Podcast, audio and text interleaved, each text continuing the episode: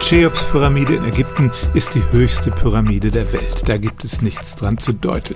Aber wenn man nach dem Volumen geht, steht sie nicht auf Platz 1.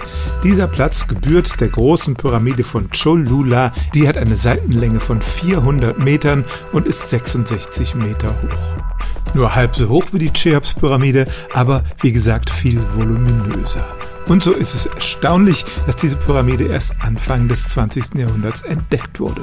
Die Lehmkonstruktion war nämlich bedeckt mit Erde und überwuchert mit Gras und Bäumen. Und so sah sie eigentlich nur wie ein großer Hügel aus. Das Bauwerk wurde in mehreren Schichten errichtet und die ältesten Teile sind über 2000 Jahre alt, wurden etwa 300 vor Christus gebaut.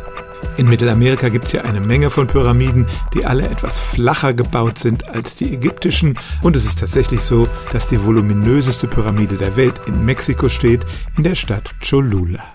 Stellen auch Sie Ihre alltäglichste Frage unter stimmtz.radio1.de.